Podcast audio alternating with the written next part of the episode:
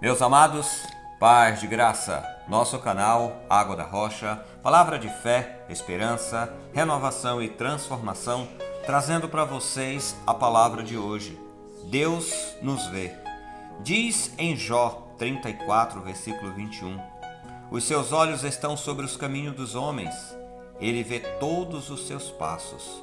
Por isso é importante saber o que fazemos e como fazemos. Por mais que tenhamos a nossa independência e Deus nos permita o livre-arbítrio, é necessário ter em mente duas coisas.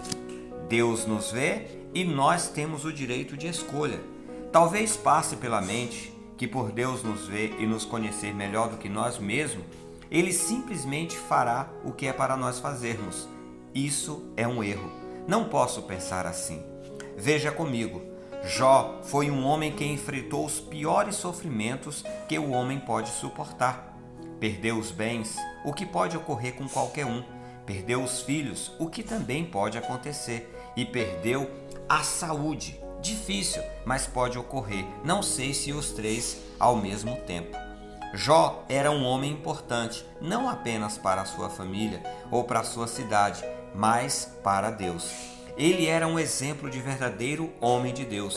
Temia a Deus e se desviava do mal. Temer a Deus, desviar-se do mal, acho que isso já o habilitaria para ser visto e ouvido pelos homens e por Deus. No entanto, enfrentou o mal em seu caminho. Jó foi visto por seus amigos e com eles debateu sobre o que acontecera. Foi quando um de seus amigos disse: Deus não ouve gritos vazios.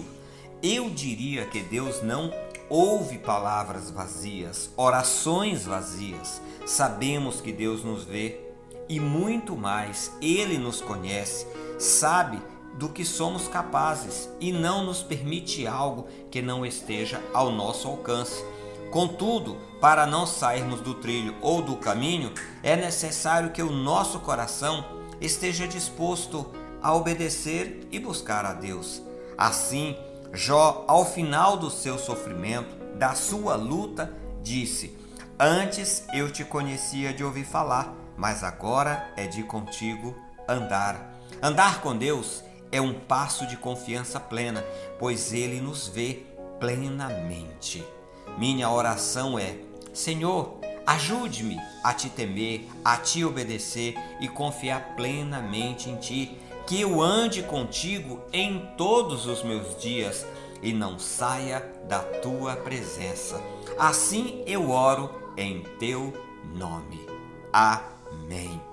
Pense nisso e se permita um tempo para conhecer o poder de Deus e saiba que os seus olhos estão sobre todos nós.